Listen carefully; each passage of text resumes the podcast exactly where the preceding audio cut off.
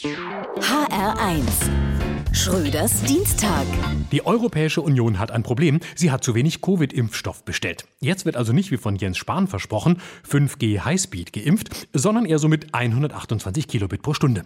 Man orientiert sich beim Impfen konsequent an der Internetgeschwindigkeit der Gesundheitsämter. Vermutlich hat die Politik bei den Ämtern nachgefragt, wie viel Impfdosen sie brauchen. Dann ist aber das Fax hinten runtergefallen zwischen Wand und Regal und so verloren gegangen. Es kann natürlich auch sein, Jens Spahn hatte schlicht Angst, dass der Paketbote alle Impfdosen beim Nachbarn abgibt und der dann zum Skifahren in die Berge fährt. Jetzt kritisieren viele auch, dass sich Deutschland quasi komplett auf die Europäische Union verlassen hat und nicht für sich selbst gesorgt hat. Wie soll die EU auch Milliarden Impfdosen innerhalb von wenigen Monaten verteilen, wenn sie sich seit Jahren nicht darauf einigen kann, wie sie ein paar hunderttausend Geflüchtete gerecht verteilt?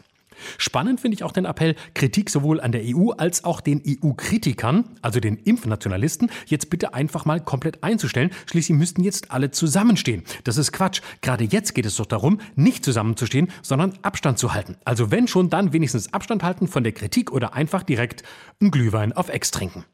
Übrigens, so ganz verstehe ich nicht, warum so wenig Impfstoff da sein soll. Schließlich haben viele Deutsche gar nicht so viel Lust, sich impfen zu lassen. Gerade unter sogenannten Gebildeten tritt da eine erstaunliche Impfskepsis zutage. Im Prenzlauer Berg, dem Tübingen Berlins, lehnen viele Impfdosen ohne Dosenpfand schon aus ideologischen Gründen ab und warten lieber auf die ersten Impfpfandflaschen. Wieder andere erzählen mir, dass die Impfdosen im Sommer des vergangenen Jahres ja ausschließlich online geshoppt worden seien, was sie grundsätzlich ablehnen. Sie warten lieber auf einen Impfstoff aus regionalem Anbau. Als Intellektuelle, sagen sie, wollten sie keinen schnöden Impfstoff, sondern besondere Vakzine, wie man jetzt sagt, homöopathische Vakzine zum Beispiel oder anthroposophische. Da ist es auch wurscht, dass andere Länder viel schneller sind beim Impfen. Israel zum Beispiel, wo man einfach bereit war, sehr viel mehr zu zahlen für Impfdosen.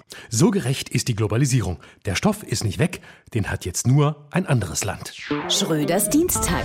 Auch als Podcast auf hr1.de. HR1. Genau meins.